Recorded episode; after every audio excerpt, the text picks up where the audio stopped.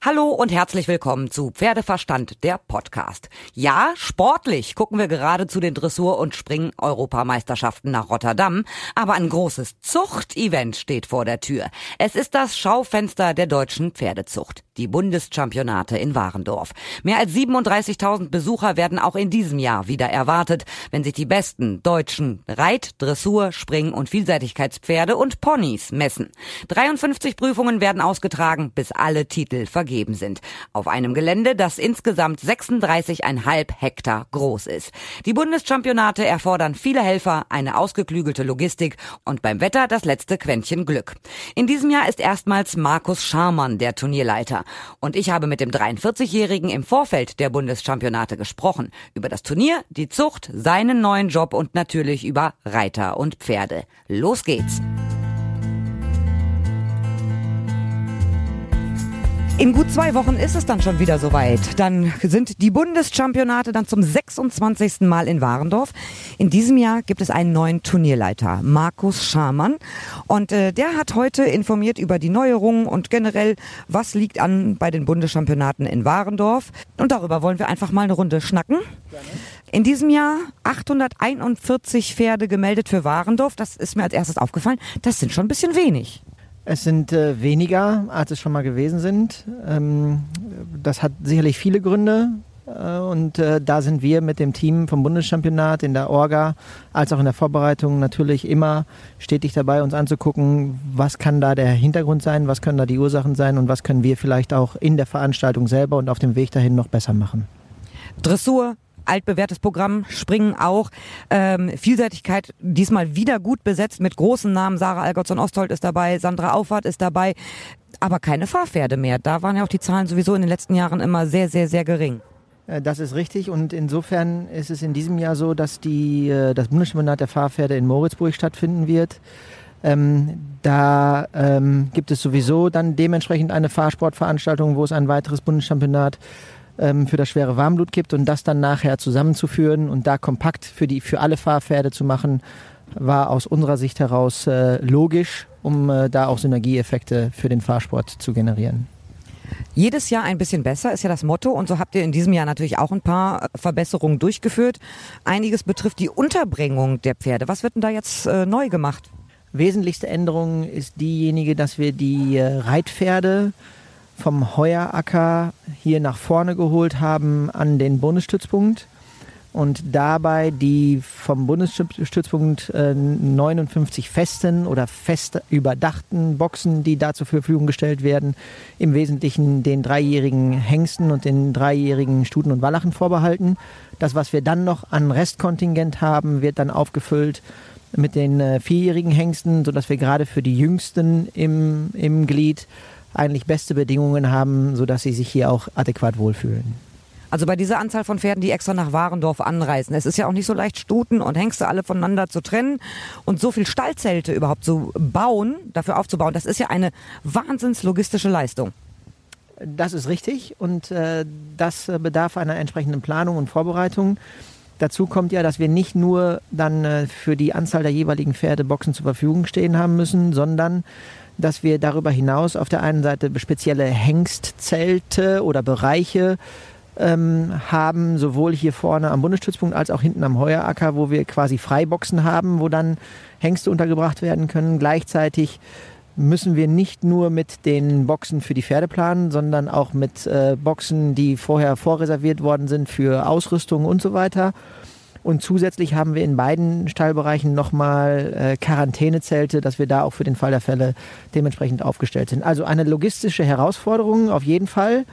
Aber in meinem ersten Jahr als Turnierleiter bin ich da sehr, sehr dankbar, dass ich auf ein sehr gutes Team äh, gestoßen bin im Veranstaltungsbüro und im Bundesstützpunkt, die alle genau wissen, was sie, was sie zu tun haben.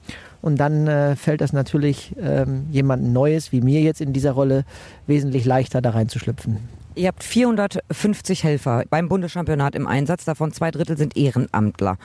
Wie motiviert man die oder zeigen die auf und sagen, ich bin dabei, ich bin dabei? Ich habe das jetzt 25 Jahre gemacht, natürlich bin ich beim 26. Jahr auch noch dabei.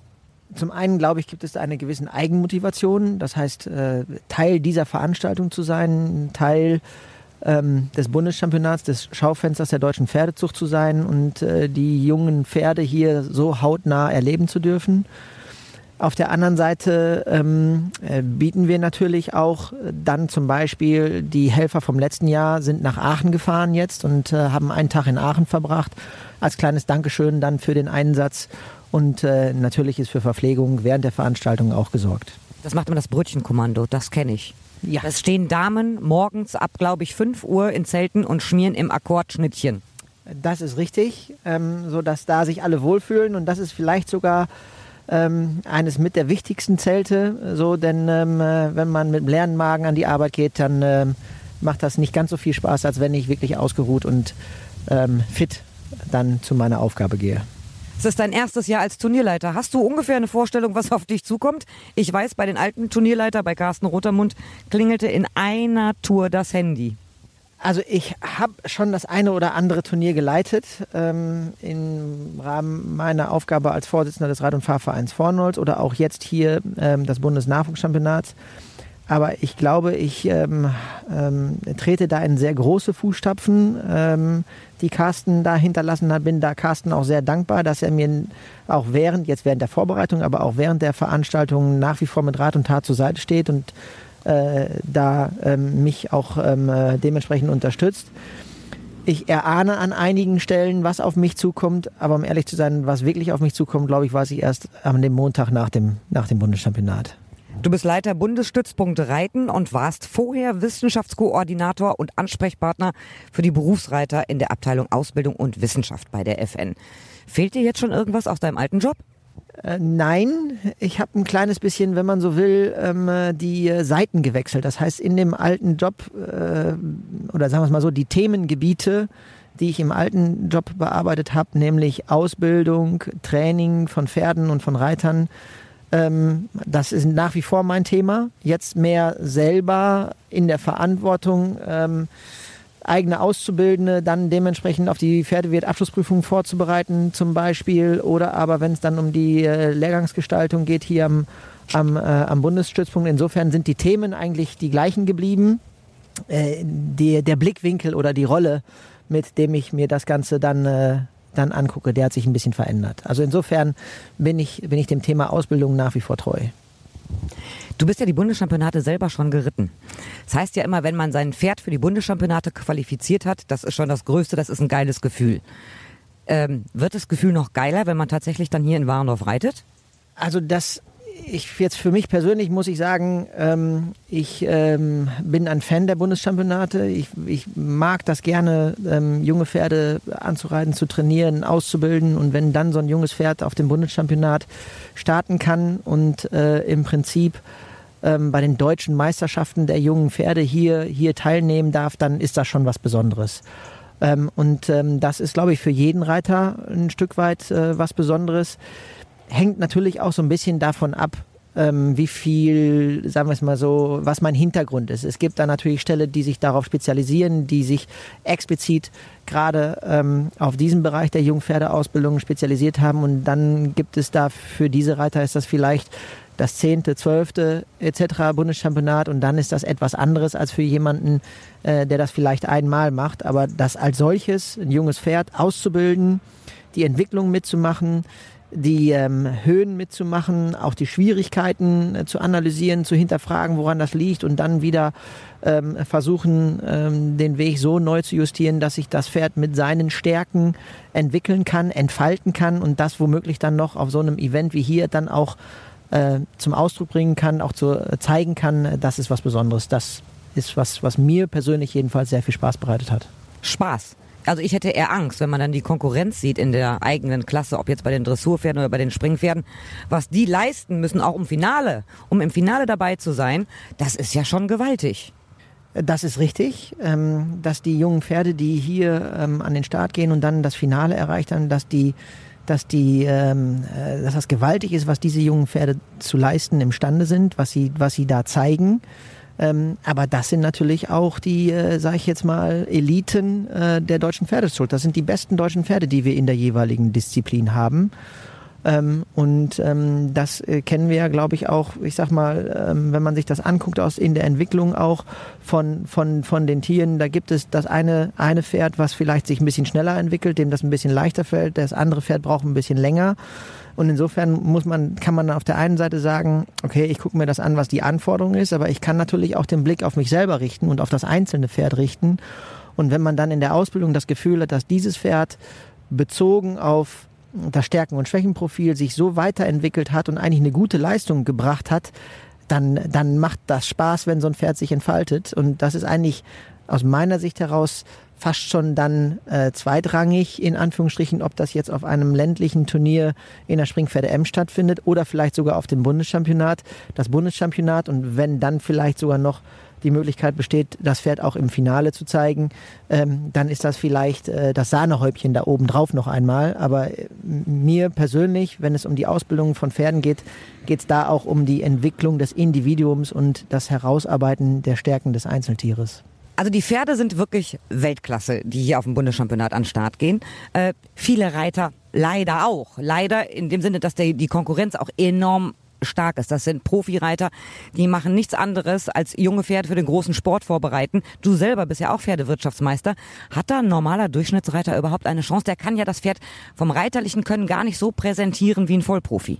Also erstmal ist das etwas, was eigentlich richtig ist, weil ähm, bei der Ausbildung von jungen Pferden brauche ich eigentlich einen erfahrenen Reiter, jemand, der weiß, was er da tut, der der, der über sehr viel reiterliche Fähigkeiten versuch, ähm, äh, verfügt, aber eben halt auch über die entsprechende Kenntnis hinsichtlich äh, Verhaltensbiologie, hinsichtlich Physiologie, hinsichtlich der fachlichen Ausbildung in der jeweiligen Disziplin. Also eigentlich ist das erstmal richtig und auch das wollen wir eigentlich so, dass der erfahrene Reiter äh, sich um die Ausbildung des jungen Pferdes kümmert.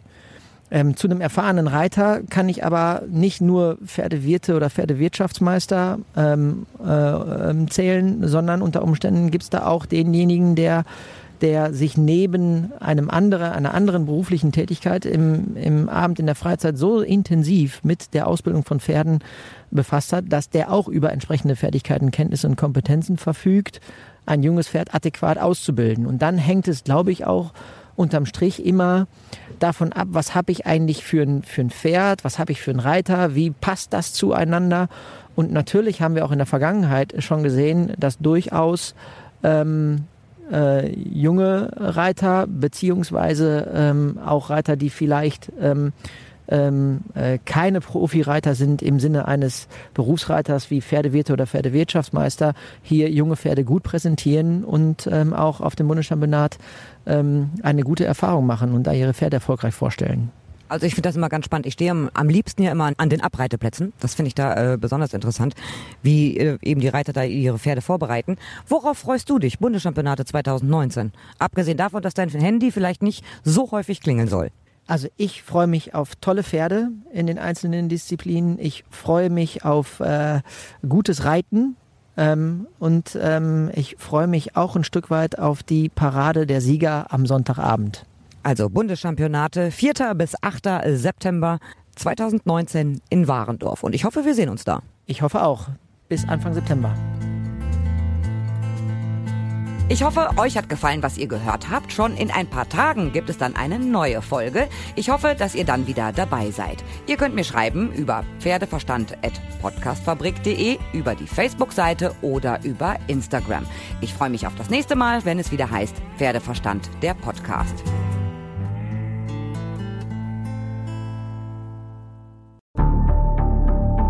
Wie lange kann ein Mörder sein dunkles Geheimnis bewahren? Wann bekommen die Angehörigen Gewissheit und die Opfer Gerechtigkeit? Jedes Jahr werden bei der Polizei rund 100.000 Menschen als vermisst gemeldet. Drei Prozent davon, also 3000 Menschen, bleiben länger als ein Jahr verschwunden. Einige werden nie wieder gesehen. Seit gut drei Jahren arbeitet die Polizei in NRW mit sogenannten Cold Case Units. Das sind Abteilungen, die wirklich nur damit beschäftigt sind, Mordfälle zu bearbeiten, die teilweise seit Jahrzehnten ungeklärt sind. Ich bin Mike Mattis, Radioredakteur und News Anchor und ich spreche mit Ermittlern über diese Fälle. In meinem Podcast Licht ins Dunkel, Cold Cases und ungeklärte Vermisstenfälle von hier beleuchten wir gemeinsam mit Profilern, Staatsanwälten und Mordermittlern Cold Cases und ungeklärte Vermisstenfälle aus ganz Deutschland. Immer in der Hoffnung, dass Angehörige endlich Gewissheit und die Opfer Gerechtigkeit bekommen. Licht ins Dunkel. Cold Cases und ungeklärte Vermisstenfälle von hier. Eine Produktion von Mike Mattis und der Podcastfabrik.